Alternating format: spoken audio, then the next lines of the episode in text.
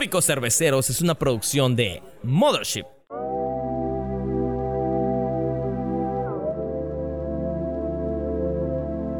Hola, ¿qué tal? Bienvenidos y bienvenidas a Tópicos Cerveceros.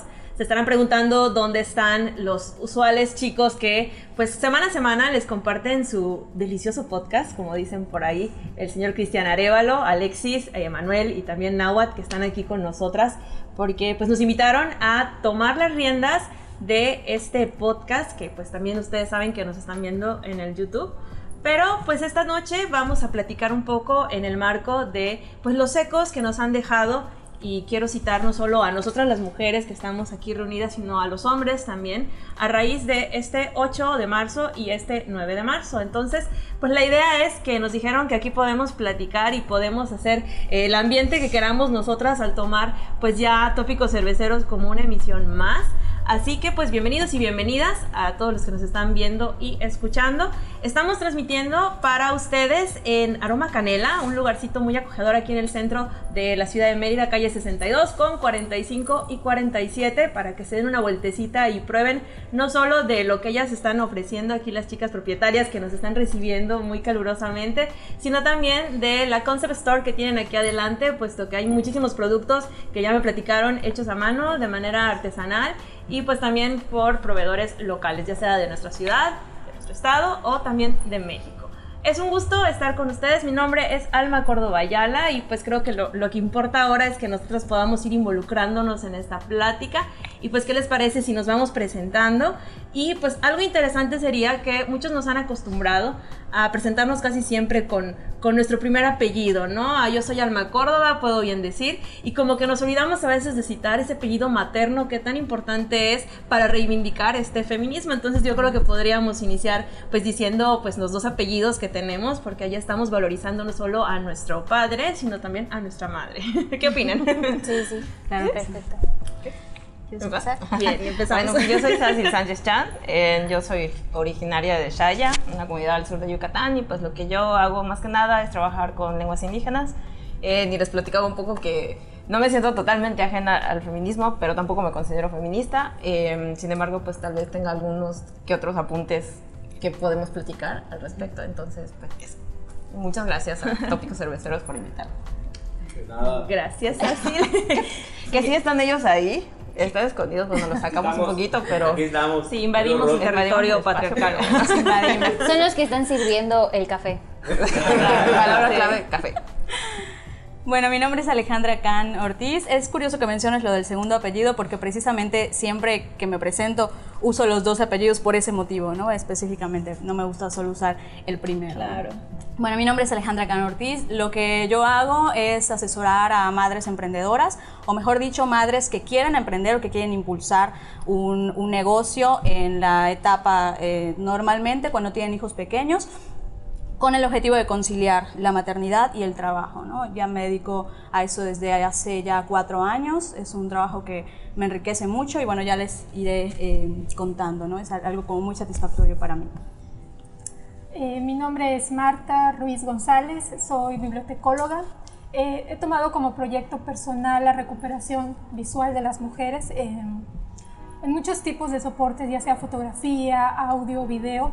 Es como un, una pequeña contribución de manera eh, voluntaria que hago, también un poco eh, con la intención de recuperar la historia que está invisibilizada y a la vez un poco eh, silenciada por el discurso patriarcal, ¿no? Eh, justo agradezco también la oportunidad de ustedes de, de ceder el espacio. De, no olvido el ejemplo de la última mesa que hubo de hombres explicando el feminismo que nos pateó a muchas, ¿no? Fue así como una burla.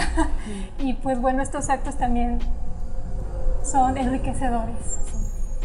Bueno, pues yo me llamo Katia Rejón Márquez. Eh, estoy muy contenta también de que hayan vuelto a invitarme y estar también con amigas que yo aprecio muchísimo y admiro de igual forma. Y bueno, yo me dedico a reportear al periodismo, escribo de cultura, género y derechos humanos. Bien, pues a, a, Katia creo que la recordamos de, del podcast que estábamos platicando hace un momentito, creo que para el mes de noviembre.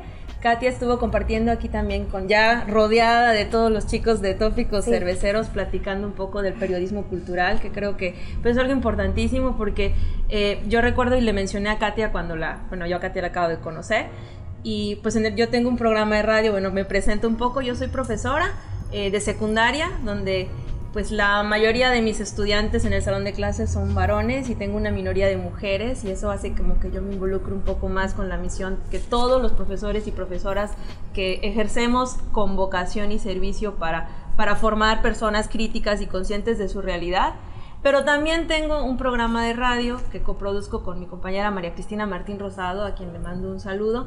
El programa se llama Entre Letras y en Letrades y casi siempre que tocamos algún tema relacionado a nuestro estado, siempre vamos a citar alguna, alguna nota que Katia ha publicado y para mí, que es un gusto conocerla ya en persona, yo no tenía el gusto de conocerte, Katia, y creo que es importante revalorizarnos entre nosotras y reconocernos también porque eres un referente para el periodismo local y sí, lo, lo, cito como, como parte de, de, promoción de información y de mantener informada a la sociedad a través de lo poco que puedo hacer en un programa de radio. Es un gusto citar a jóvenes como tú que están poniéndose la, la camisa del periodismo y de la investigación como tal para informar con la verdad y pues sí, para mí estoy muy contenta de, conocerte. Bueno, a Marta la estoy reencontrando. Me acuerdo que estudiamos ahí juntas, no en la misma generación, pero sí en la misma universidad. Y pues con Ali y con Sassi, pues es también un gusto conocerlas. Y sé que vamos a llevar una charla aquí muy amena. Con café. con café. A que el programa es Tópicos Cerveceros, no, sí, Bueno, creo que algo que podríamos quizás platicar como para dar inicio a, a esta charla, pues es recordar un poco, y aquí Marta no me dejará mentir, que en 1916, algo importante que pasó aquí en Yucatán, no sé si ustedes sepan un poco, eh, se llevó a cabo el primer Congreso Feminista de México.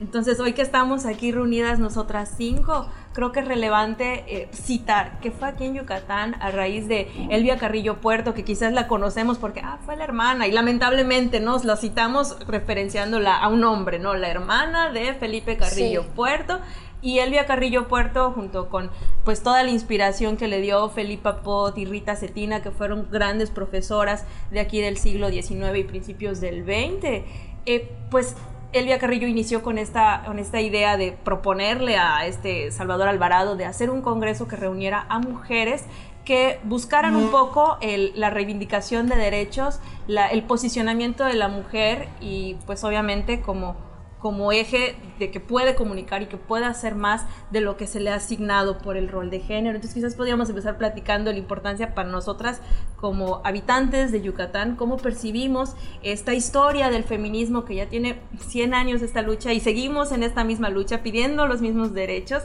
y creo que podríamos iniciar platicando de ello. No sé qué perspectivas podemos compartir desde nuestras áreas de donde nos desenvolvemos, podríamos hacer algo, ¿no?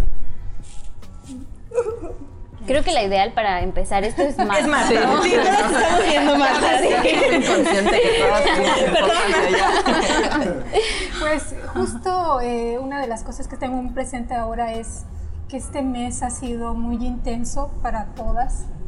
Eh, sí fue el 8 de marzo, fue el 9, pero también desde febrero, enero estábamos con mucho entusiasmo, mucha expectativa de qué iba a pasar, ¿no? Incluso el 9 cuando algunas decidimos parar de manera eh, simbólica, otras sí parar, pero hacer actividades eh, con otras compañeras. También lo fue, ¿no? Em, estamos a 104 años del primer Congreso Feminista, eh, a 150 años de la Siempre Viva, que la Siempre Viva fue, es como el antecedente más próximo del feminismo en México. ¿Por qué, ¿Por qué es considerado así? Bueno, eh, la Siempre Viva fue la primera asociación integrada exclusivamente por mujeres y para mujeres de México. Eh, también fue una revista, pero también fue una asociación. Eh, al ser una escuela, porque también tiene esta función, se ha leído, se ha documentado que muchas de las congresistas que participaron en, en este primer Congreso Feminista fueron alumnas de las Siempre Vivas. Y bueno, ahí hay una conexión generacional bastante fuerte porque fue una escuela que no solo estaba enfocada a que las mujeres aprendieran a ser amas de casa, sino Rita Cetina eh, insistió muchísimo para que las mujeres, las niñas, incluso las niñas que no tenían acceso a la educación, aprendieran otras cosas, no sé, astronomía, geografía, declamación, eh, áreas, exactamente, áreas donde pues las mujeres y las niñas hemos sido, bueno, han sido silenciadas, incluso borradas, olvidadas, ¿no? Hoy estaba revisando un periódico de 1993 Sí. es lo que hace todos los días. Casual. Llegué a un artículo que estaba dirigido a jóvenes en esa época y hacía una analogía entre el machismo y el feminismo. Y opinaba una psicóloga. Mm, y se me hizo curioso que en los noventas este, esta información se manejaba como un dato curioso, ¿no? Mm. Entonces realmente era algo que no estaba del todo eh, explicado, ¿no? Ahorita ya este, muchas de mis compañeras saben, saben las referencias, saben el contexto y es em, mucho más fácil socializarlo, ¿no? Sin embargo, eh, no quitamos el dedo de renglón de continuar haciéndolo, es decir, eh, aunque ya la Siempre Viva y el Congreso fue un momento muy fuerte en muchos aspectos que ahora traducimos en sororidad, en unión, en, en feminismo, Em, yo veía esa fotografía que estuvo circulando en redes sociales del Monumento a la Patria y el humo morado y digo, ha pasado 104 años y realmente las que siguen haciendo historia son mis compañeras, ¿no? las que ese día dejamos todo lo que estábamos haciendo y fuimos, ¿no? A pesar del miedo, de, muchas otras cosas, ¿no? Que teníamos, fuimos y, fue un momento em, muy, muy poderoso y pues bueno, yo digo que la historia la seguimos escribiendo, documentando, recopilando y cada una de nosotras estamos haciendo como que expandiendo, ¿no? Sí. Creo que algo que que podríamos como comparar con ese momento y el momento actual es que no solamente estamos escribiendo la historia, sino que la estamos protagonizando, ¿no? Em, a veces cuando pienso en el primer Congreso Feminista sí me da tristeza porque muchas de las mujeres que pelearon por nuestros derechos que ahora tenemos tuvieron un final pues bastante triste, ¿no? Como el Vía Carrillo Puerto, por ejemplo. Em, pero al mismo tiempo las nuevas generaciones están sacando sus directores de la escuela, enfrentando a sus agresores en el mismo, en el mismo plantel, ¿no? Em, diciendo cosas que a nosotras que yo creo que nunca hubiéramos tenido el valor para decirlo.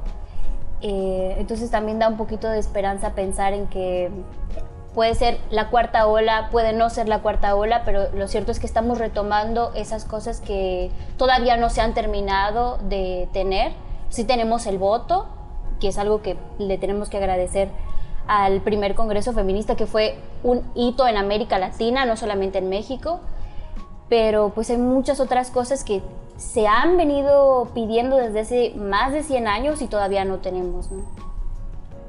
Justo hoy leía sobre em, una carta que las mexicanas escribieron al consulado de Italia eh, diciendo que pues nuestro cuerpo, el derecho a elegir la maternidad, eh, es un derecho fundamental, ¿no? es decir, nadie tiene por qué eh, decirnos si vamos a ser madres o no y se me hace un poco lo que tú dices, ¿no? Y un poco lo que ahora estamos viviendo, ¿no? Esas demandas que quedaron pendientes, pero que quizás el voto ya lo tuvimos, pero al menos, por ejemplo, Yucatán, quedamos pendientes en eso, ¿no? Y es un tema que se tocó en el Congreso, pero pues la moral diluyó porque era una, es y sigue siendo una moral muy conservadora, entonces... Em, creo que Sí, es un poco contradictorio también pensar que Yucatán en algún momento fue como un móvil súper progresista y que ahora es completamente lo contrario. ¿no? las noticias nacionales como que nos avergüenzan un poco de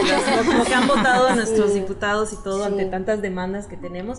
Y ahora que, que, mencionabas, Marta, sobre las madres, ¿no? Ale, tú tienes un proyecto muy interesante que creo que vale la pena que ahorita nos platiques, puesto que, estás en apoyo a, a estas madres emprendedoras y todas las pues las amenazas que como sociedad no solo económicamente te demanda el poner una empresa, sino como madre, todos los obstáculos que, qué horror que existan, ¿no?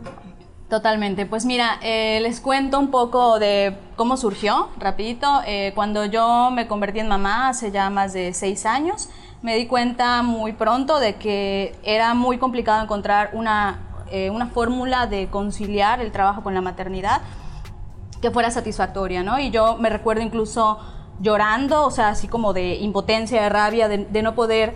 Em, pues eso, ¿no? O sea, como eh, sentirme plena, porque yo quería criar de cerca a, mi hija, quería como eh, estar presente, tener el tiempo suficiente que ella necesitaba pero no quería depender de alguien más, ¿no? O sea, yo quería eh, tener mis propios ingresos, mis propios recursos y me di cuenta a través de círculos de mujeres y de, y de otros medios en los que estuve en contacto con otras, otras chicas que eran mamás, de que era un problema prácticamente universal. O sea, eso que, que era para mí un, un, eh, un, sentimiento muy personal, en realidad está, es, es muy generalizado, ¿no? O sea, como es el drama de la, de la maternidad prácticamente, ¿no?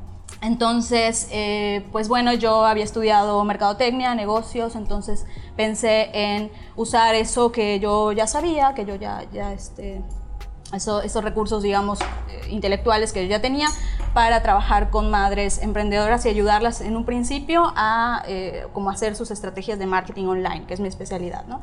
Me di cuenta de que, o sea, de que había que dar muchos pasos atrás en realidad, ¿no? De que no era tan, o sea, te enseño a hacer marketing online, sino que hay muchas cosas detrás, desde creencias que nos dificultan a veces incluso la relación que tenemos con la noción de dinero, la noción de riqueza, que, mm. nos impiden eh, este, fluir al momento de que tenemos un negocio y que queremos decir nuestros precios, que queremos cobrar, que queremos este, vender, ¿no? Entonces hay que hacer un trabajo de introspección mucho más allá, hay que trabajar esos, esos miedos, esas creencias, hay que sacar los recursos personales, ¿no? Y, lo primero que hacemos con el, el método en el que trabajo es o sea, ¿qué tienes tú? ¿no? Para aportar desde lo que sea. O sea, puede ser relacionado con tu profesión, pero puede que no, ¿no? Y, o sea, como qué tienes tú para aportar que, y entonces les ayuda a identificar qué, de todo eso puede tener una demanda real en el mercado para poder eh, generar un servicio o un producto que se pueda vender, ¿no? Pero todo ese proceso realmente, eh, o sea, es complejo y entonces yo ahí me fui sumergiendo en el mundo del, de la, o sea, esto, ¿no? De, la independencia económica femenina, de la conciliación materno-laboral. Y de ahí hemos ido, digo hemos porque aunque es un, eh, proyecto unipersonal, pues yo digo que he trabajado en equipo con todas las mujeres que, que me han otorgado su confianza en todo este tiempo eh, para trabajar en conjunto. Hemos ido aprendiendo juntas también. Y eh, hemos visto que tampoco se trata solo de un, de un, eh, de un tema personal, ¿no? O sea, tú puedes ya tener una idea muy clara de negocio, ya puedes eh, haber derribado todas esas creencias iniciales y ya tienes como algo muy claro, pero resulta que entra como, es muy común tener ese mito de la supermujer que lo puede todo, ¿no? O sea, que yo emprendo y con una mano estoy en la laptop y con la otra en la sartén y con la sí, o sea, y con la otra mamantando. y entonces, o sea, exacto. Entonces, al final del día, la conciliación pareciera que más bien se trata de saturarnos y, no se trata de eso. O sea, entonces, la conciliación o el emprendimiento femenino desde la maternidad implica necesariamente una corresponsabilidad. Y ahí, desde el momento en el que implica otras personas, pues se vuelve más compleja la situación, ¿no?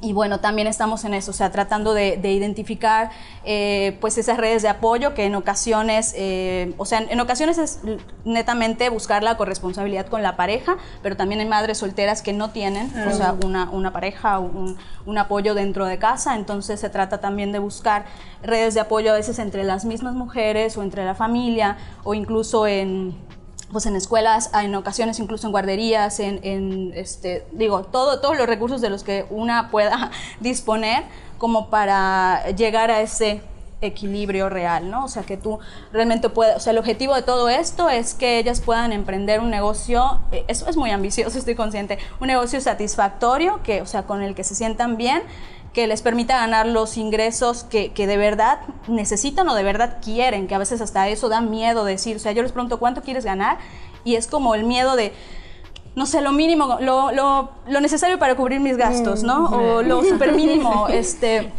O sea, cuando realmente, eh, si tú te pones, vamos a hacer un ejercicio de cuánto necesitarías para, no para vivir con, o sea, para sobrevivir, cuánto necesitarías para vivir como de verdad quisieras, ¿no? Con tus ingresos.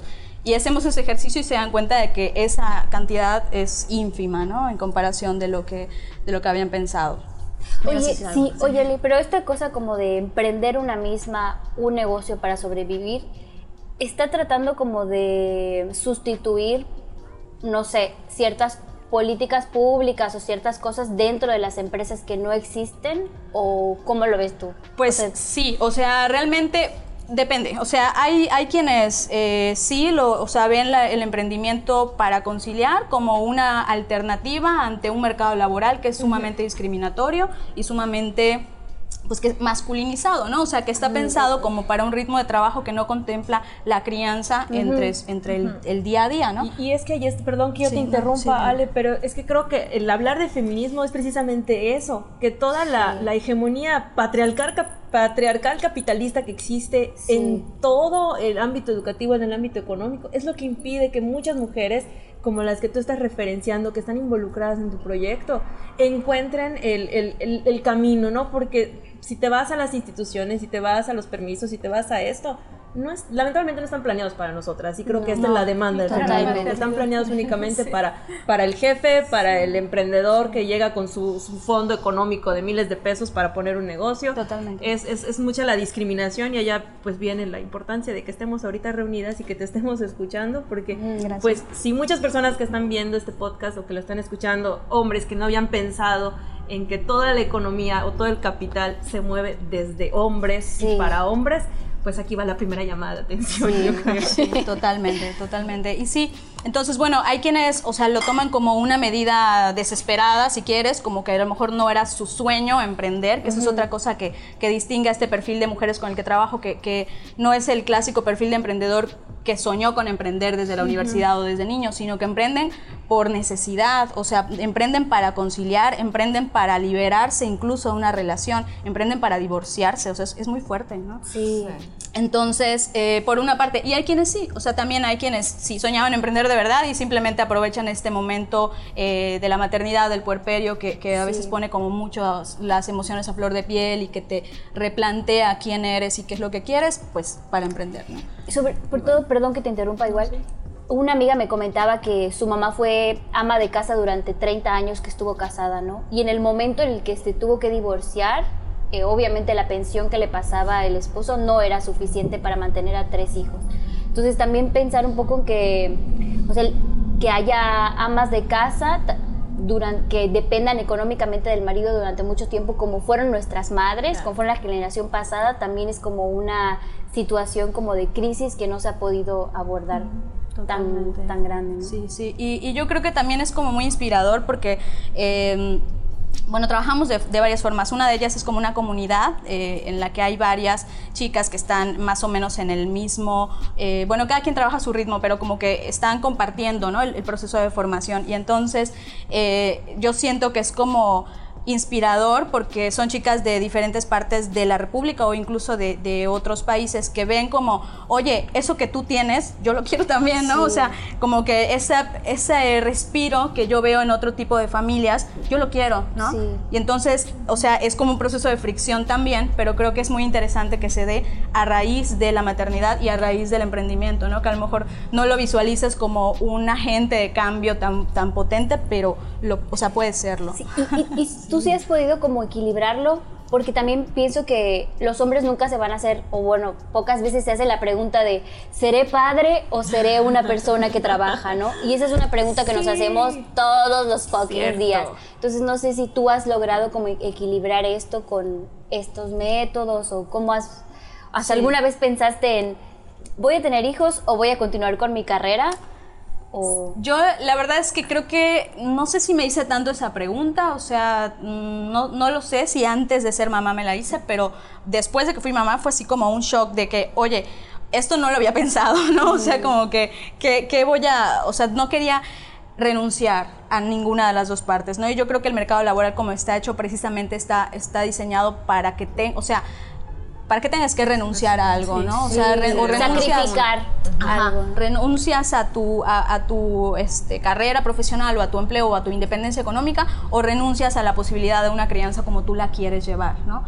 Entonces, sí, es, es, muy fuerte y, o sea, yo en lo personal, la verdad te puedo decir que tengo la fortuna de que he, sabido llevarlo, o sea, me siento, ahorita te puedo decir, me siento satisfecha, contenta de cómo eh, tengo esa flexibilidad, es un negocio pues sumamente flexible este, este proyecto mío porque pues trabajo desde la casa, en los horarios que mejor me acomodan, puedo un día a lo mejor no trabajar en todo el día porque así lo requiero y al día siguiente trabajar un poco más, o sea, puedo acomodarlo, ¿no? Pero tampoco te puedo decir que eso fue así desde el principio, ¿no? O sea, creo que es precisamente un proceso de, de conocerse una misma también, de identificar incluso...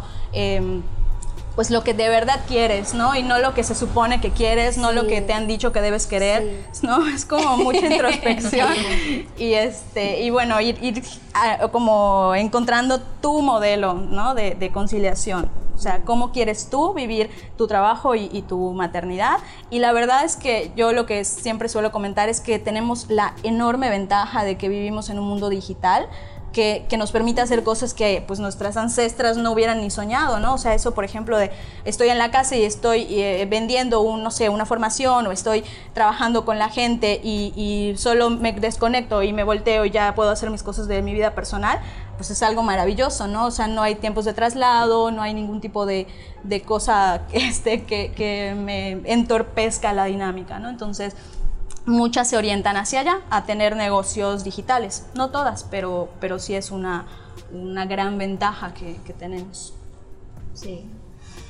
Y me dejó pensando mucho lo que decías, Katia. O sea, el, el bueno, existe un, leía yo un artículo hace poquito, me recomendó una amiga un artículo sobre pues la carga mental o el estrés, mental que cargamos únicamente las mujeres en cuanto, y no solo hablando de las labores domésticas, que sí, también hay mucha carga mental que solo le pesa a la mujer, pero esa pregunta, ¿no? De o, me dedico a trabajar o me dedico a, criar, ¿no? Que creo que la, maternidad entraría otro tema también muy importante, que no sé si nos dé tiempo para abordar tantos temas que, que se desprenden de, pues de hablar entre mujeres, ¿no? Porque creo que hay demasiado.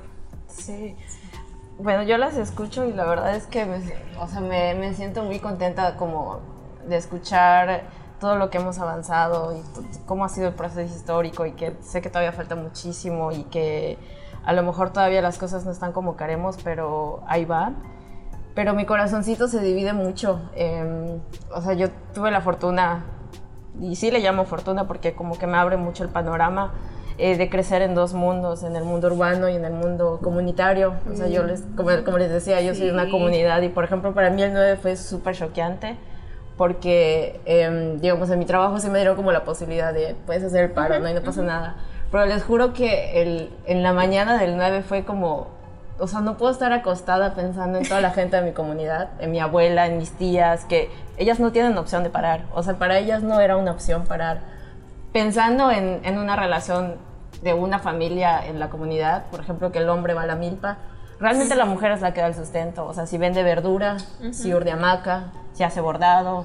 O sea, ella tiene que entregar ese trabajo para tener un sustento de la familia. Entonces, para ellas no era una opción y entonces ya como que pensando en ellas, me, tengo que confesar, me levanté y me fui al trabajo.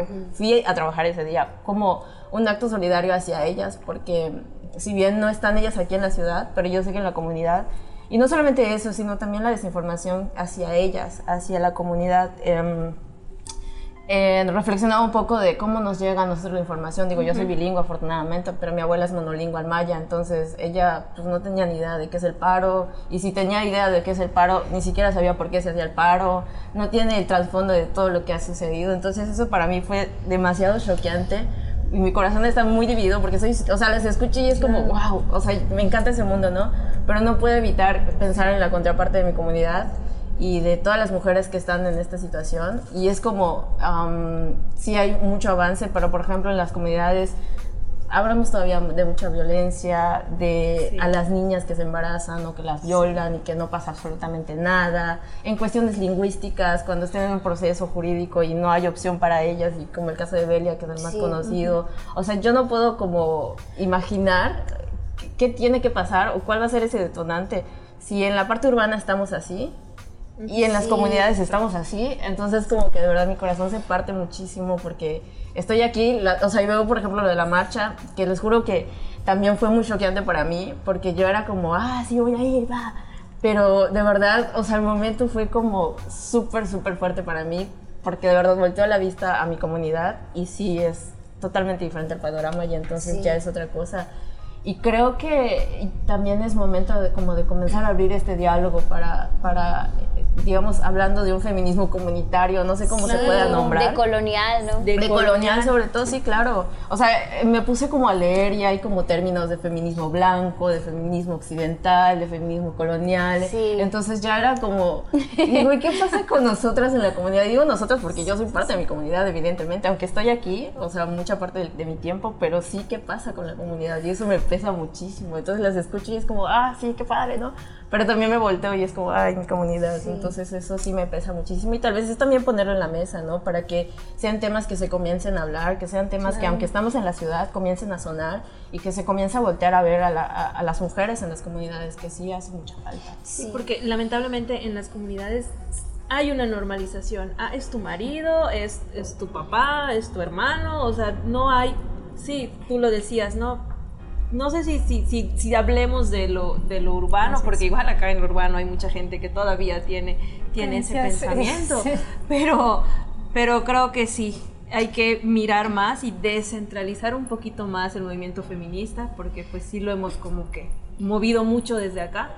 Y tendríamos que preguntarnos eh, cómo nos corresponsabilizamos también para, para hablar de las madres y mujeres violentadas o de las hijas que están bajo, bajo lo que el papá diga o, lo que el esposo diga, porque pues no podemos creer que, que solo vamos a ver este lado de la moneda. claro. Pues, si nos ponemos a ver, sí podemos ver avances, y creo que sí, desde luego. es preciso citarlo. la información. Con información podemos avanzar, pero creo que también tenemos mucha tarea. Sí, también. Y, no responsabilizar solo, a las mujeres, ¿no? Porque luego se piensa que el feminismo es de mujeres. Sí. Y allá viene otro punto que, que sí nos involucra a, a todos y todas. Sí. Sobre todo porque por ejemplo, o sea, todo se trata de contextos, ¿no? Hay una rama del feminismo que es el interseccional, que precisamente aborda este tipo de cosas, ¿no? Que a veces la desigualdad de género se cruza con la desigualdad social y con la desigualdad cultural, en este caso, por ejemplo, de las comunidades mayas. Yo recordaba, por ejemplo, que en el encuentro eh, internacional de las zapatistas, ellas no se asumen como feministas porque para ellas sus compañeros son parte de su lucha, ¿no? Porque su lucha principalmente es de la desigualdad social, de la desigualdad eh, cultural. Y hay una eh, feminista de colonial que lo dice, mm, hay algunos contextos en el que no ese patriarcado del que nosotras hablamos no existe. No existe porque ellas, antes de, tener una desigualdad de género, tienen una desigualdad social. Entonces ahí es cuando entra también el pensar que no hay un solo feminismo, que hay feminismos negros para contextos de mujeres negras, que hay feminismo interseccional para el, contexto de a lo mejor de nosotras, que hay feminismo blanco bastante privilegiado. ¿no? Entonces creo que también eso es súper importante, visibilizar que hay mujeres organizadas, que hay mujeres que luchan, que hay mujeres que se asumen como personas políticas y que están reivindicando sus derechos sin llamarse feministas, y que existen, ¿no? Y que también hay que voltearlas a ver y que también hay que incluirlas en la lucha porque la lucha es de todas las mujeres y en general de todas las personas. Entonces me parece así padrísimo lo que compartes así. Ay, muchas gracias, pero sí, o sea, también, y, o sea, y lo pongo porque sé que ustedes son como también personas clave para todo lo que está sucediendo, o sea, de, en su voz llevan mucho de todo lo que de pronto se reflexiona, se habla, o a lo mejor desde donde están también eso puede generar o detonar algunas acciones o algunas cosas. Y no importa también, o sea, qué tan sí o qué tan no pueda llegar a eso. El, el, chiste es que también nosotras comencemos a pensar en eso, sí. que también existe. Yo coincido con ustedes dos porque han planteado un punto en el que el mismo feminismo se debe autocriticar. Sí. Es algo que eh, lo hemos platicado en varios espacios virtuales o físicos, pero que a veces pensamos que no, que no es necesario. Pero creo que hemos llegado a un punto en el que si no retrocedemos a estas perspectivas que tú mencionas o que menciona eh, Sacir, que es precisamente no estas contradicciones quizás del feminismo, en el cual eh, todo está centralizado y queremos llegar a las comunidades, pero no podemos, seguimos moviéndonos en el mismo círculo. Sí. Y que tampoco podríamos nosotros llegar y decir, ay, eh, porque pero para nada, ¿no? O sea, sí, sí, o sea, sería una reverenda No es la manera. Sí. No, no es la manera. Esos, estos temas los he escuchado en algunas eh, charlas que se han propuesto desde instituciones también. Creo que ahí también la institución ha jugado un papel, no sé, no fundamental, pero sí un poco truculento, ¿no? Cómo, cómo se empiezan a organizar eh, las participaciones de las mujeres que se asumen desde una ciudadanía, desde una política, ¿no? Yo ayer estaba pensando, creo que después de lo de Ingrid y Fátima, eh, que fueron momentos brutales para todas, estos días han sido un poco reconfortantes, pero también anoche me dormí con el pensamiento, digo, bueno, es muy complicado ser pobre, es muy complicado ser indígena, es muy complicado ser niña, Sí. entonces, realmente esa sensación que todos los días tenemos de que, bueno, nosotras estamos en una, una postura privilegiada, ¿no? También, de cierta forma. Sí.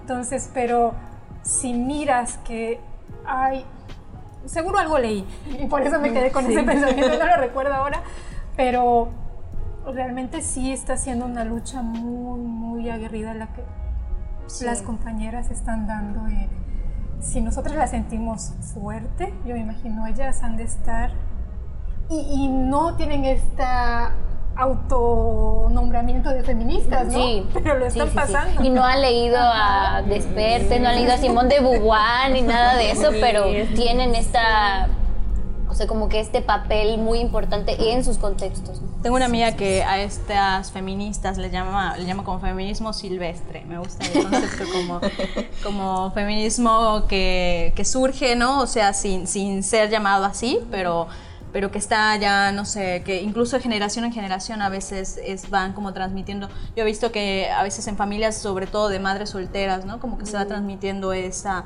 noción de independencia económica, o sea, lo que nosotras le llamamos ah, empoderamiento económico, independencia económica, ellos no lo dicen así, pero sí transmiten esa idea de, oye, tú tienes que tener tus recursos, ¿no? Tu, tu forma propia de, de actuar. Sí. Y en ese sentido, lo que dices, eh, veo, bueno, mi experiencia ha sido un poco en la maternidad, pero en espacios universitarios. Ahí fueron mis primeras experiencias en las cuales me di cuenta que la maternidad no es no está diseñado para nosotras, ¿no? Yo recuerdo, mi hija nació cuando yo estaba en el segundo año de la carrera y mi periodo de lactancia fue así como que una avalancha de emociones, ¿no? Y, y esto obviamente no lo va a entender la institución, no, No. lo va a entender tu profesor. Mis profesoras lo entendían y de cierta forma me acompañaban, pero porque ellas lo decidían, ¿no? Y me arropaban porque ellas estaban convencidas o habían experimentado la maternidad. Pero te das cuenta que las instituciones son totalmente frías y no te permiten, desde ahí encuentras un, Sí. un- tienes que parar, tienes que dejar uno- un plan de vida para dedicarte solo a esto. ¿no? Entonces, sí, las instituciones ni siquiera, o sea, no sé si a ustedes les pase, pero cuando yo estoy menstruando tengo dolores muy fuertes. Y es impensable para mí decir, hoy no voy a trabajar porque estoy en mis días. Pues eso no se puede hacer. Entonces tienes que ir con todo el dolor del mundo. Yo porque todavía llegas y te. Sí, O sea, sí, o sea, ya no, en si eso es así, no me imagino la maternidad. Entonces, sí, Sí. es muy fuerte. Sí, sí, es horrible. Y ahora que mencionas eso, hay de hecho como, no sé si han escuchado el término de productividad cíclica, si alguien lo ubica, Ujú, ujú. que es bien interesante, que Sí, precisamente sí. se basa en eso, o sea, cuando digo eso, te puedes dar el lujo de hacer eso cuando tienes un empleo como, in- o sea, independiente, ¿no? ¿no? No cuando estás en un empleo pues formal o, o en una institución, pero básicamente se trata de, o sea, basar tu productividad o tu trabajo en tu ciclo menstrual, en las cuatro Sí, etapas, ¿no? Entonces, sí. como identificar qué, qué es lo, o sea, como qué es lo que... Ay, por favor, que- esa información Sí, es sí. indispensable. ¿Qué es lo que, o sea, ya ves, la, no sé, en la etapa, por ejemplo, eh, preovulatoria, o sea, ¿qué, a qué estás más dispuesta a hacer, ¿no? O sea, ¿qué, qué, qué tipo de actividades estás más dispuesta o disponible para hacer, o en la etapa ovulatoria, en la etapa premenstrual y menstrual. Y normalmente la etapa menstrual termina siendo como o, pues una etapa de descanso, de, dependiendo de cómo cada una la viva, ¿no? Sí. Pero es como también mucha introspección, mucho autoconocimiento, que sería ideal poder organizar. Sí, Pero volvemos a lo maravilloso. O sea, si, si nosotros pudiéramos, o sea, hiciéramos un, un- un sistema laboral, ¿no? Como adaptado a nosotras, Sí. sería seguramente uno de los puntos sobre la mesa. Pero Sí, pero, pero o sea, aunque seamos la mitad de la población, los Ajá. problemas de las mujeres siempre son problemas de las mujeres Ajá, y, en- sí. y de forma individual. No son como, bueno, vamos a ver, la mitad de la población tiene este ciclo hormonal, tiene estos ciertos problemas tantos días, vamos a hacer un plan de, de trabajo acorde a ellas. No, es así como, resuélvelo tú, te tomas tus Plidan, te tomas tu Sincol y Te lo aguantas trabajar. y te vienes a trabajar. Y con buena cara. Y, ajá, y con buena cara. Con buena cara. Sí, no es terrible. Terrible. No sé si Hablando de menstruación. no sé si entonces, ustedes tienen, usan apps, apps como para seguir. Yo sí. ¿no? Sí. Yo creo que, o sea, para mí fue así como, ah, porque me empecé a dar cuenta de que hay, hay días que me siento como, como feliz, hay días que me siento como triste. Los- esos patrones precisamente, ¿no? Son los que Sí. como se supone hay que identificar para luego decir, bueno, por ejemplo, en la etapa ovulatoria, si es cuando te sientes más feliz, Sí. más animada, si vas a hacer Eres un video, vas a hacer algo de ese tipo, como de vas a comunicar, prográmalo para esa etapa, no lo programas para la semana donde vas a estar menstruando, ¿no? Sí. Entonces, o sea, es como adaptar tu trabajo a ti y es como algo muy, muy bello y como muy amable hacia ti mismo. Bueno, chicas, creo que quedé impávido con la plática. Ah, yo pensé que nos ibas a decir que no hemos mencionado a la bonita de Ah, Concara. Pero ahí va la bonita de Concara. Gracias a la bonita. Solo tiene el nombre. Oigan, chicas, pues antes de, de que yo interrumpa esta especial Ya, ya. Ah, perdón, güey, error de guion, Mira la maldita pregunta. Bueno, este. Qué chida estado su plática ahorita, creo que muy bonita y, y creo que he llegado a un punto de reflexión de algo con todo lo que ustedes están comentando, que es lo primordial, que los coloquios se deben servir cerveza, ¿verdad? Porque puta, escuchar escuchar muy digo, café, perdón. Bueno, en el, en el supuesto caso que estuviéramos tomando. Saludos. Saludos. Café, amigas. Oigan, este. Salud. Salud. Eh, buen café americano, muy fuerte. Cargado. Cargado. Está sudando. Eh, chicas, este, creo que es muy relevante cuando ustedes tocan ese tema tan delicado que es la menstruación, ¿no? En los que tenemos pareja y todo esto, hasta cierto punto manejamos ese como cliché de que, ah, estás en tus días cuando hay una pelea de la nada, ¿no? Y está mal. No lo hagas. No, no, no, perdón. No lo hagan, amigo. Perdón, eh. Les va a ir peor. Yo creo, que las nuevas, furia. yo creo que las nuevas masculina- masculinidades se Sí. tiene que abandonar eso, ¿no? Sí. Este, es bastante padre porque, por ejemplo, ahorita comentaban ustedes esto de que no pueden faltar por la menstruación. La verdad, yo Puta, ya falté. faltas porque te. Ya, cabrón, puta, tarde, cabrón. Güey, falté porque murió David Bowie. O sea, como que e- está, está cabrón, ¿no? Y yo creo que manejar estos contextos sin tapujos y todo lo demás, eh, yo en mi trabajo, pues con mis compañeras, sí hay una cierta solidaridad en ese aspecto. Porque más allá de, de los cambios de humor, cosas que pueden venir de, de esto de la menstruación, también pues los dolores y todo y son incómodos, ¿no? Y yo creo que a partir de ese punto uno tiene que solidarizarse, ¿no? Ya como las nuevas masculinidades deben de pensar más allá de eso, ¿no? Y la verdad creo que es un ejercicio bastante chingón de tópicos cerveceros, de, de hacer que ustedes vengan aquí, porque la verdad escucharlas y todo eso es muy motivante, ¿no? ¿Y en qué motiva? En que queremos cambiar, cambiar la realidad, cambiar el mundo y poder hacer todos de un México mejor, ¿no? Eh, La buena hablo. yo creo que- La cuarta transformación.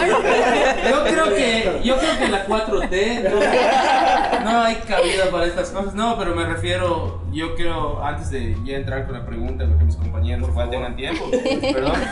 Era una pregunta. Creo que una parte muy importante de esto es que en- ya poner un poco el contexto de lo que fue el 8 y el 9, que fue un parteaguas en el país, que yo lo considero como parteaguas en el país.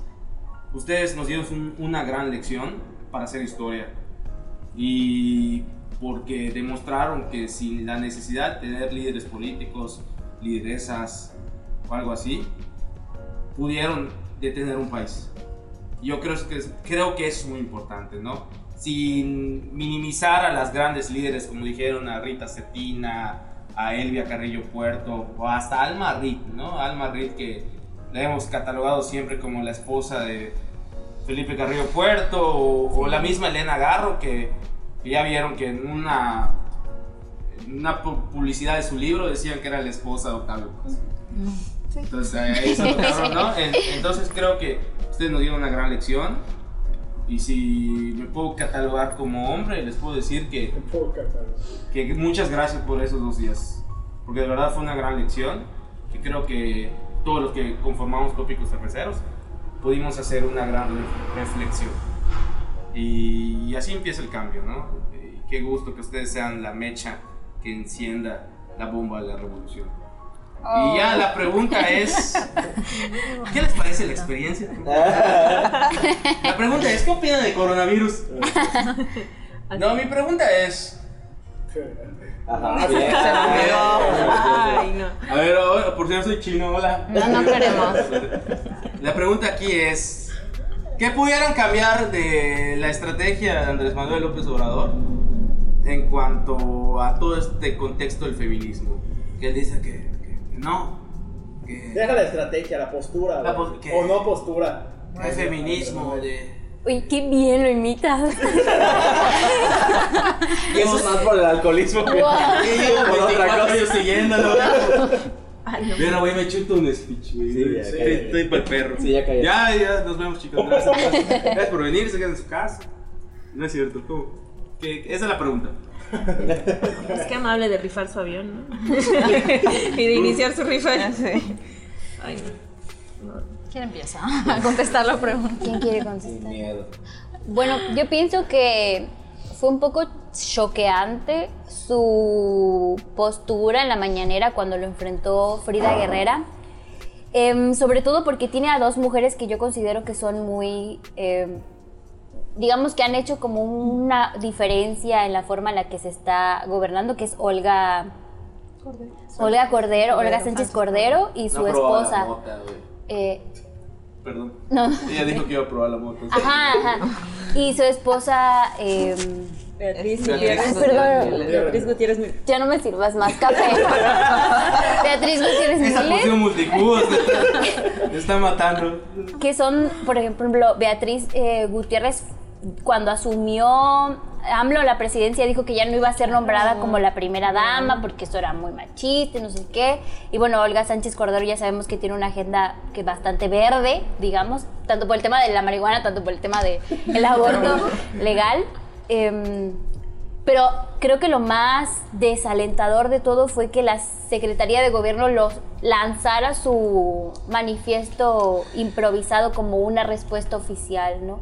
Eso nos dice mucho de que no tienen absolutamente idea del tema y quienes podrían tener idea del tema, como, es, como son las que ya mencionamos, no están teniendo un lugar como voceras, como personas que pueden dar una respuesta ante esto. Y que, bueno, que recientemente también dijera que las políticas públicas no iban a cambiar en el tema del, feminismo o el tema de, la violencia de género, pues también es muy desalentador escucharlo, ¿no? Hay mucha gente que está trabajando muy bien con los temas de los feminicidios, perdón, con el tema de, de la agenda feminista, pero no, ha- no hemos visto servidores públicos que digan sin tapujos, sin cortapisas, sí al aborto legal. No son muy pocas las personas que se han manifestado a favor de la agenda feminista. Y que bueno, la impunidad ha sido desde, desde, los, de las, administraciones anteriores una de las cosas que más ha dolido en cuanto al tema de los feminicidios, ¿no? Entonces, bueno, pues sí, es muy triste. Y yo creo que, o sea, en el tema, por ejemplo, de la, em, el tema laboral femenino, de la conciliación materno-laboral, estamos como súper en pañales, no hay ni siquiera una pues un, un, plan, ni siquiera se toca el tema, el tema no está sobre la mesa, o sea, en otros países se está discutiendo si optar por una renta básica universal, por ejemplo, para, para las eh, mujeres que, que, se dedican a las labores del hogar y, y como reivindicar el trabajo doméstico, de cuidados, se está hablando de conciliación materno-laboral, no solo en los parlamentos y en los congresos, sino como en la, en la opinión pública, la, la, gente está hablando de eso. Acá estamos pidiendo que no nos maten. O sea, es como, estamos súper, súper en pañales. Yo creo que le haría falta, o sea, con los recursos que hay, con la información que hay, con la, la gente, todas las, las, personas que están, estamos trabajando en este tema de, o sea, del feminismo desde sus diferentes eh, vertientes sea, bien podrían conformar un equipo que planteara una estrategia de, eh, laboral distinta, ¿no? O sea, por ejemplo, promoviendo empleos flexibles en las empresas, eh, empleos a distancia. Hay algunas iniciativas, pero son privadas todas, o sea, bolsas de trabajo flexibles, este, modelos de, de, trabajo que se adaptan a, a, otros estilos de vida como más, digamos, femeninos o, o relacionados con la maternidad, con la crianza.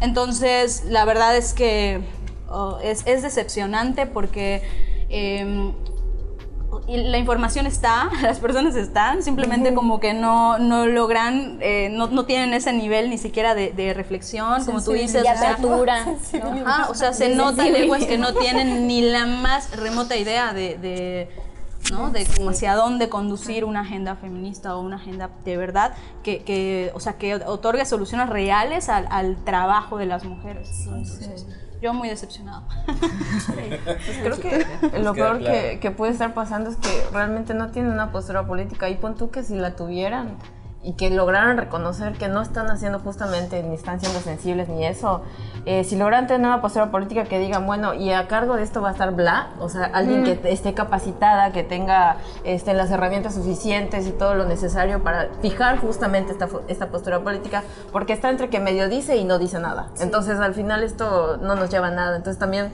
mucha decepción, porque realmente no está pasando nada, simplemente está dando números y, y además lo está dando mal. Entonces, es como, qué decepción.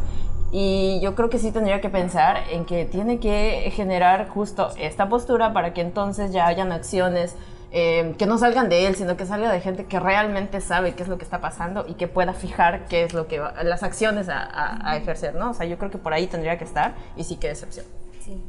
sí. Ah, Oigan, eh, yo tengo una pregunta. Bueno, algunas de ustedes, bueno, digo, ustedes como hijas, algunas de ustedes como esposas, algunas de ustedes como madres, otras como novias, digo, eh, pues todas como seres humanos pues han tenido, pues vienen una generación de, digo, vienen de hombres, conviven con hombres y pues regresando un poco a lo que tocaban de las generaciones, ¿no? Ustedes pues intuyo que son mujeres de la misma generación, ¿cómo han visto o cómo ven si hay una evolución en cuanto a nosotros los hombres, en cuanto a nuestra postura, en cuanto al machismo o no al machismo, o sea, ¿qué, o sea, ¿qué pueden decirnos al respecto? Zampa al perro. o sea, no hay ninguna evolución. No hay evolución. Perdón por existir. No, pues es que si nosotras estamos también en proceso de, de construcción de esa misma crianza que tuvimos bajo la bajo el machismo, o sea, independientemente, creo que todas, nunca va a llegar un momento en el que digamos, ay, sí, 100%. No, o sea, no hay un, mm. un estándar para, para, catalogarnos. Si estamos también nosotras, y lo mencionó ahorita Ale, ¿no? Si ahorita nuestra lucha es por favor no nos maten, si estamos todavía en ese, en ese nivel de, de avance, creo que a ustedes les queda muchísimo más nivel de avance, tanto el perro como decía Katia, ¿no? Sí, hay, hay, hay mucho que, que, tienen ustedes que pensar y pues hablaba hace un momento eh, el chino, ¿no? De las masculinidades, ¿no? Y de las masculinidades sanas y de, y de fomentarlo ello. Al menos nosotras pues nos reunimos estamos tratando de vivir en una sororidad donde haya el diálogo, haya la empatía, haya la tolerancia, haya pues el respetar el feminismo que cada una de nosotras quiera vivir y creo que desde ya teníamos que partir. Pues sí, como que la, la, la, la chamba de, de, ustedes es igual reunirse y platicar y, y, y hablar de, de, lo que les emociona, de lo que les duele, de lo que les preocupa, de, de construir un poquito, un muchito, la, visión privilegiada en la que están, porque pues sí hay una, una gran diferencia en la perspectiva de género que ustedes tienen o con la cual ustedes fueron educados y a la que nosotras fuimos fuimos educadas. Y pues no es ni buscar culpables ni buscar quiénes son víctimas y quiénes son los victimarios. Yo creo que es parte de la cultura en la cual pues seguimos nosotros. Pero eh, hay, hay, que, hay que reunirse y, es que escuchar a las mujeres, o sea, estar, eh, dialogar entre nosotras este, de, o con nosotras, creo que es una, una iniciativa con la que podrían empezar. Me preguntaban muchos, es que yo como, como hombre, ¿qué puedo hacer el 9? ¿no? ¿Cómo, cómo muestro ante ti o cómo le digo a la sociedad que yo sí estoy consciente de esta situación que vives tú como mujer y que viven las, las, las mujeres en, en México? Si, si, yo me considero que no, no, tengo idea de ni siquiera qué es el feminismo, ¿no? Hay hombres que como que van todavía interesándose, pero no hay, no hay la información precisa. Y creo que valdría la pena que, que tú, lo, tú lo decías hace un momento, ¿no? Sabes que, que tienen esposos, si tienen novios, si tienen este, de papá o no sé, todo, toda la, el, el, el, hombre que, que, nos puede o no nos puede acompañar, este, de, pues es estar y escuchar y, y, y, tolerar mucho porque pues no, no es... Hay, hay muchas perspectivas de, del feminismo, pero creo que vale la pena que tampoco la... Bueno, va, va mi, mi, perspectiva personal, ¿no? Tampoco hay que, hay que estar tan, tan, tan, tan separados. O sea, creo que hay mucho donde sí la, la fortaleza que podríamos hacer con conjunto daría algunos, daría algunos avances. Y si viven con una mujer, sea su novia, esposa, mamá, lo que sea, yo les sugiero que hagan una lista de todo lo que ellas hacen. Pero todo, todo, no solo lo visible, incluso como quién planea lo que se va a cocinar, quién prepara ah, claro. los cumpleaños, quién piensa, o sea, la carga mental que mencionaba, uh -huh. o sea, todo, todo, y que se pregunten cuánto de eso hacen los hombres y cuánto de eso hacen las mujeres y que pues se pongan, o sea, de verdad, si, si quieren aportar algo, uh, o sea, ayudar a, a, a, que este movimiento pues tome más fuerza, pues que, que, empiecen por ahí, ¿no? O sea, desde la propia casa yo creo que hay mucho que hacer, mucho por donde empezar.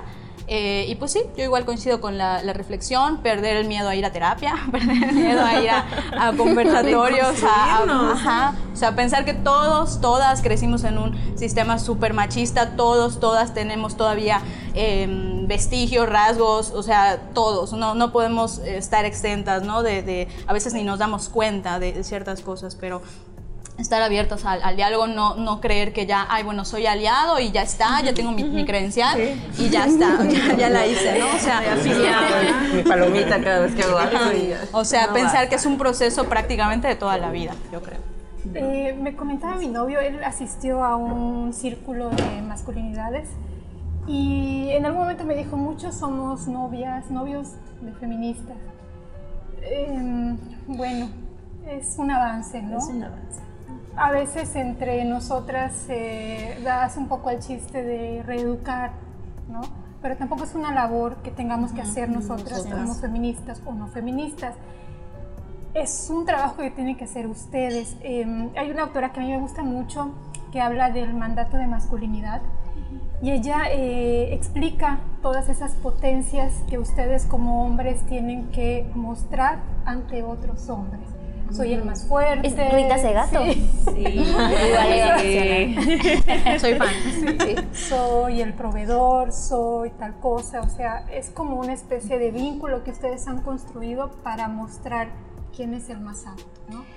O, eh, no sé, sí. no soy hombre, no puedo tampoco opinar, opinar mucho al claro. respecto, pero sí puedo opinar desde la otra parte en la cual está afectando en el caso de los feminicidios, ¿no? Es decir, reflejar esa violencia, esa dominación hacia nosotras es uno de los principales eh, temas y líneas que tienen que hacer porque es necesario, no es cuestionarme, lo tengo que hacer o no, sino lo tienen que hacer porque estamos viendo que hay 10 mujeres asesinadas al día, una de ellas es niña y yo he leído, investigado y cuando veo cosas, siempre digo, no puede ser, hay veces que no me explico, me, me deprimo, me frustro y digo, llego al punto en el que digo, es que es un problema de masculinidad, no sí. le veo otra. Sí.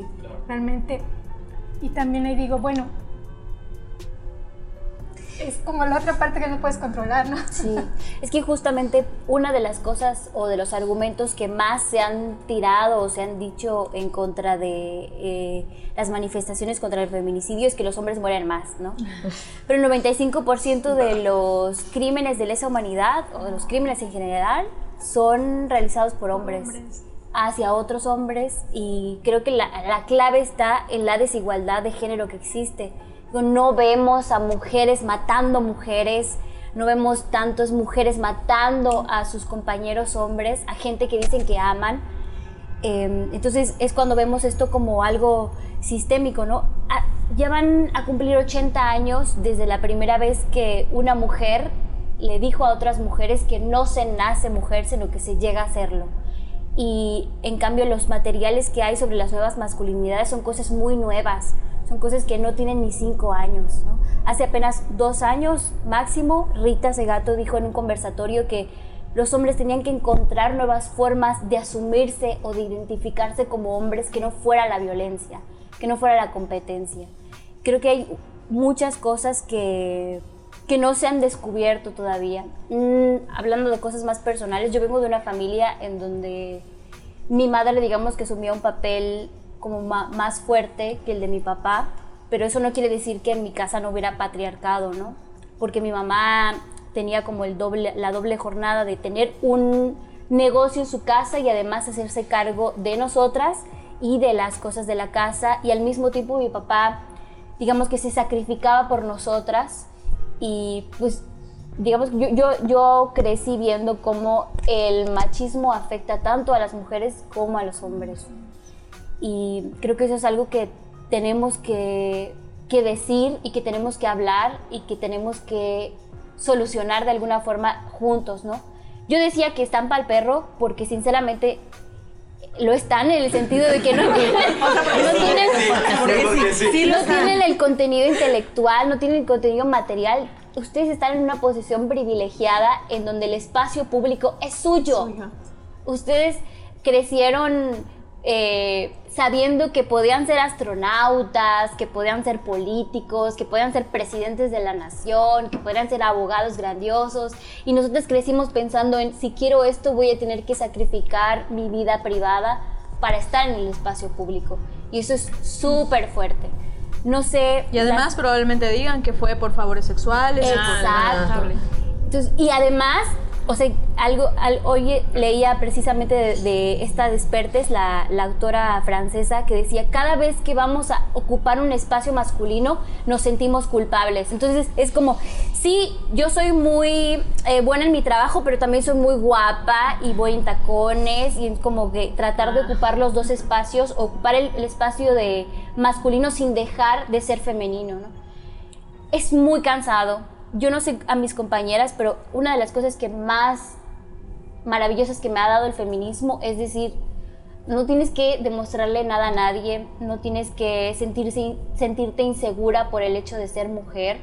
Hay muchos espacios que puedes ocupar y no importa si no ocupas el espacio privado o no tienes que elegir entre el, el espacio privado y el espacio público, ¿no? Entonces también es pensar en que esa libertad que nos ha dado el feminismo también se la puede dar a ustedes. Y todas esas limitaciones que tienen como hombres se pueden desaparecer por completo, ¿no? Pueden ampliarse los márgenes. Y cuando entras a esta deconstrucción, ya sea de la feminidad o de la masculinidad o en general del género, te das cuenta de que puedes ser un ser totalmente libre y no le tienes que demostrar absolutamente nada a nadie, ¿no? No sé usted. Yo igual tengo una pequeña duda, más que duda como que consejo para esas nuevas generaciones que van llegando y que a veces tienen el temor de unirse a este no movimientos, tampoco luchas, sino más bien a este grito de igualdad, y así lo considero a veces porque un poco de contexto, hasta hace apenas un año yo tengo hermanita y tengo sobrinas y mi hermanita era esa persona apática, veía publicaciones y decía, ah, hueva, Nunca me ha pasado nada de eso. Hueva esto, hueva lo otro. Ah, están locas, cosas de ese, de ese estilo, ¿no? Y esta, este, este 8 y 9, mi hermanita estuvo publicando durísimo en redes. El 9 lo dejó de hacer, pero el 8 estuvo publicando durísimo. Y como, como persona que intento hasta cierto punto, en, dentro de mis limitaciones, poder conocer más sobre esto, pero lo que me corresponde como hombre, me llenó de, de, de, esperanza y, y de, orgullo que ella haya adoptado una postura ya no de, decir hueva, sino decir, güey, sí, a huevo que sí se puede, ¿no? O sea, vamos a darle duro, ¿no?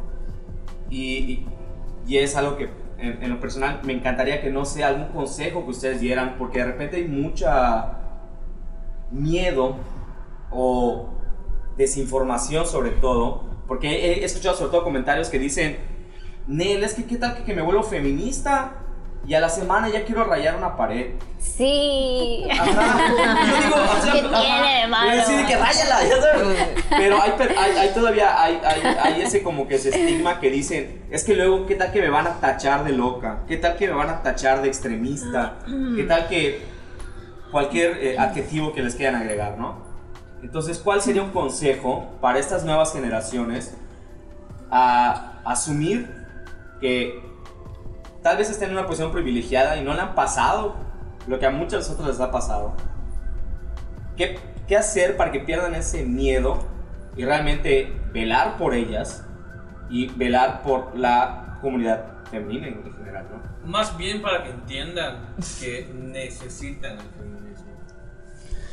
Pues mira, yo creo que, o sea, hay un grupo que definitivamente, de hecho, no lo necesita. Al contrario, nos están dando lecciones a nosotras, yo creo, ¿no? Las más eh, chavitas muchas veces.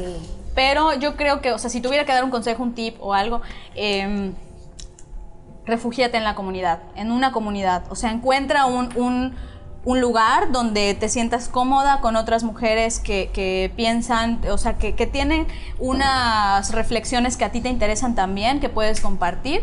Y esa comunidad, yo creo, te dará una fuerza que a lo mejor no, no encontrarías sola, ¿no? O sea, yo al, al menos eh, no sé cómo me sentiría siendo feminista en mi medio, digamos, normal, si no tuviera a la comunidad de a la colectiva de madres feministas que estamos eh, gestando eh, últimamente, a mis amigas de mamás que, que tengo desde hace seis años, a mis amigas que no son mamás pero que son feministas también, incluso a la comunidad en redes, digamos, que, que no, a veces ni nos vemos tanto. Eh, por ejemplo, a Katia, yo soy así súper fan de Katia, que la sigo y le comento y, y no la veo tanto, pero... pero son- me siento como acompañada, ¿no? Entonces yo, o sea, ese sería como mi consejo, busca una comunidad, déjate acompañar, déjate, eh, o sea, involúcrate, ¿no? Con, con ellas y eso te da como Es una que fuerza. te das cuenta de que esas cosas que te preocupaban, que pensabas que te preocupaban solamente a ti, le preocupan a todas las mujeres. Sí. Y eso es algo súper padrísimo. Sí. Eh, me haces pensar en mi hija, ella tiene 10 años. Em, de broma un poco, eh, yo en algún momento la puse a leer el capítulo de la niña eh, de Simón de Beauvoir, obviamente no lo leyó, pero trataba de familiarizarla con estas lecturas, con estas actitudes. Eh, últimamente he estado eh, un poco con que vaya reconociendo mm, acciones, discursos, palabras en los cuales se utiliza la violencia o se normaliza la violencia. Y ha sido poco a poco, ¿no? Realmente hasta hace el 8 de marzo precisamente fuimos a la obra El siglo de las mujeres y después de esa obra se abre un conversatorio. Eh, dos buenísimas actrices em, y estuvimos en un momento en el cual los hombres de una generación que se ha legitimado en Yucatán, Ah, eh, sí. de los 70s, 80s, 90s, que se quedaron en, esa- en esa época y realmente tienen un discurso de que ellos van a venir a explicarte el feminismo, ¿no? Entonces mi hija estaba conmigo, no estábamos en el mismo lugar, pero estábamos ah, en el mismo espacio y de ahí se empezaron a, a a dar este, comentarios un poco paternalistas y diciendo que, bueno, pero por un lado vemos en televisión pornografía, por el otro lado las mujeres sin ropa y un tanto justificando el por qué los hombres son como son, ¿no? Entonces, estábamos en ese contexto cuando no era el caso, ¿no? Realmente si vas a ver una obra sobre la historia del feminismo es porque me imagino que debes tener una postura un tanto flexible. El punto es que ella salió un poco eh, muy pensativa de, de esa, de ese momento en el cual ya ella, ellas ya se dan cuenta de lo que está pasando y no se van a quedar calladas. Es decir, el feminismo les va a llegar en el momento que les tenga que llegar porque tampoco tiene que ser invasivo, ¿no? Por ejemplo, mi hija, eh, yo le he estado rodeando de cosas, pero no ha sido algo impositivo, sino que en, el- en la medida que se relacione con, no sé, lecturas, todo lo que le permita a ella desarrollarse, no necesariamente tiene que ser feminista, sino que ella se dé cuenta de que la llevas a, a, jugar fútbol o que la llevas a una biblioteca o que no importa si es algo que es específicamente de niños, sino que ella puede estar ¿no? y lo puede hacer. Yo creo que llega en un momento como nos llegó a todas, ¿no? que nos dimos sí. cuenta. Alguien mencionaba ah, creo que fue el discurso de Annette y yo donde dijo, no nacimos siendo feministas. Sí. Realmente sí. llegamos en ese momento en el que nos dimos cuenta, lo asumimos y bueno, de ahí, ¿no? Sí, y es, y es bien importante. Yo, yo pensaba ahorita que mencionabas la anécdota de tu, de tu hija. Yo tengo un sobrinito, sobrino de cariño, ¿no? Es hijo de, de un primo pero mi mamá me platicó de una, cuando estuvo en el cine la película de Mujercitas de Greta Gerwig, esta última mm, versión sí, sí. que estuvo hace muy poco de este libro de Jane Austen, eh, dijeron vamos a ir al cine y fue mi mamá, mi prima y mis dos sobrinitos, pues, era una niña y un niño, ¿no? Eh, para mí eso fue relevante porque creo que antiguamente a nosotros igual se nos educó, ah, es película de niñas, ¿no? O ay, es película para niños, no lleves a, al niño, ¿no? Porque esta película es, es, Luego, es de sí. chicas, ¿no? Entonces él fue con la, con la mente abierta de vamos a ir al cine, vamos a ver una película y fue a ver Mujercitas con, con mi mamá, con mi prima y con, y con mi otra sobrinita, ¿no? Entonces cuando me lo platicó mi mamá dije es que es, es hacerlo cotidiano, es hacerlo normal, ¿no? No hay eh, género para el arte ni hay género para ningún aspecto de, de, lo que juzgamos en nuestra sociedad y creo que ahí es donde podemos ir, ir moviendo a las, a las a estas generaciones que vienen. Quizás nosotros no tuvimos esa, esta, esta información tan abierta como se está abriendo y tenemos que seguir abriendo entre nosotros. Pero para mí fue, fue muy relevante decir que qué bonito que haya ido a ver el, cine y me dijo, sí, vio, hasta hizo preguntas y por qué no está el papá y por qué están solo ellas y por qué... Y esto es lo importante, ¿no? Yo estoy hablando de un niño de 10 años que ya está cuestionándose y que ya está mirando contextos y que no se le dijo, no, tú no vas porque van a ver una película de niñas, ¿no? Que creo que a veces esos discursos son muy crueles y no abonan nada al feminismo. Es que las generaciones que vienen están súper cabronas, sí. o sea, son muy, muy esperanzadoras, la verdad. Sí, la verdad. Sí. sí. Hay esperanzas, Adán, hay esperanzas. Yo nada más iba a decir que, o sea, como yo les decía hace un ratito, no me considero feminista, pero como que me empecé a involucrar y me interesó mucho lo que tú dijiste, como que te llega cuando tiene que llegar, porque sí como que hace unos años yo ni siquiera pensaba en las mujeres de mi comunidad y ahorita ya es como, ya está muy arraigado en mí, no puedo dejar de pensar en ellas, y no solo en ellas, sino en todas las mujeres, porque pues evidentemente me interesa mucho. Y algo que me ha servido mucho, um, tal vez viéndolo de, desde un ojo externo, es cuestionarme a mí misma. Creo que cuestionarnos es súper básico, sí. es lo principal que tenemos que hacer. Cada vez que estamos diciendo algo, que estamos haciendo algo, que estamos pensando algo y que estamos ejecutando por ejecutar algo, sí hay que cuestionarnos, sí hay que preguntarnos qué es lo que estoy haciendo. O sea, a mí me ha servido muchísimo cuestionarme, de verdad cualquier, y parece muy bobo, pero realmente es muy importante hacerlo, porque, o sea, como que es cuando te das cuenta de desde dónde vienen las cosas o por qué hacemos las cosas. Entonces yo eso sí les diría, como que cuestionense todo y sí. sí. lean también, infórmense también, porque eso es muy importante. A veces creemos que lo sabemos todo y no es cierto. Y también a veces creemos que lo que sale en las redes es la, la verdad y la palabra de, de, de, la única verdad absoluta y tampoco es cierto. Entonces creo que lo que tenemos que hacer es eso, cuestionarnos e informarnos. Creo que es lo más difícil, ¿no? Como la autoconstrucción claro, es lo más difícil. Bueno, pues yo creo que podríamos durar hasta cinco programas más, ¿no? Pero desgraciadamente. No hay pila. No, programa permanente, ya no regresa. No tenemos tarjetas SD, no tenemos nada. Oigan, les agradecemos mucho que hayan venido aquí. Y gracias a Roma Canela. Gracias a Roma Canela y a la Bonita por hacer posible esta noche. Y sobre todo ustedes, ¿no? Y sobre todo saber que, que después de este programa, al menos podemos considerar que el futuro está en buenas manos. Y son ustedes, ¿no? Y pues algunos de ustedes son mamás y están inculcando, ¿no? Están sembrando una semilla de lo que puede ser un gran árbol. Les agradecemos muchísimo que estén aquí y pues creo que a nombre de Tópicos Cerveceros. Eh, antes, chicas, redes de ustedes o de proyectos que tengan ustedes que quieran compartir. Aquí. Bueno, en Twitter estoy como Katia Re con doble E y sigan a Memorias de Nómada, que es una revista que dirijo.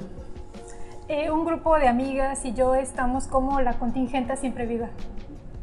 A mí, bueno, mi proyecto lo pueden seguir como maternidad, facebook.com, eh, diagonal maternidad, con R al final.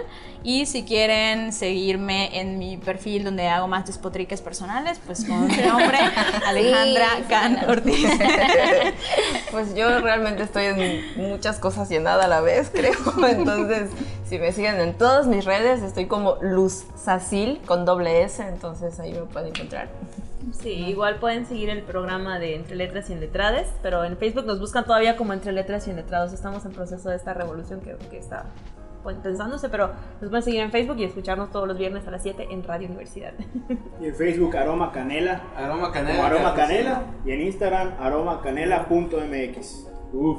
Y también la bonita de Concal. En Facebook como la bonita de Concal. no vais a decir el eslogan. Y en Instagram como la bonita de Concal. Y por supuesto, sigan a Tópicos Cerveceros. Claro. Este fue un programa que hicimos con mucho cariño, sobre todo para. Pues. Para ser parte de la revolución. Para concientizar. Para concientizar y. Para escuchar. Y también ser aliado. Su amigo ser aliado. carnet saliendo de acá. Muchas gracias por venir. Y Gracias. Saludos. Gracias. Y lo que se oiga, así se hace un especial de feminismo. Saludos, compa.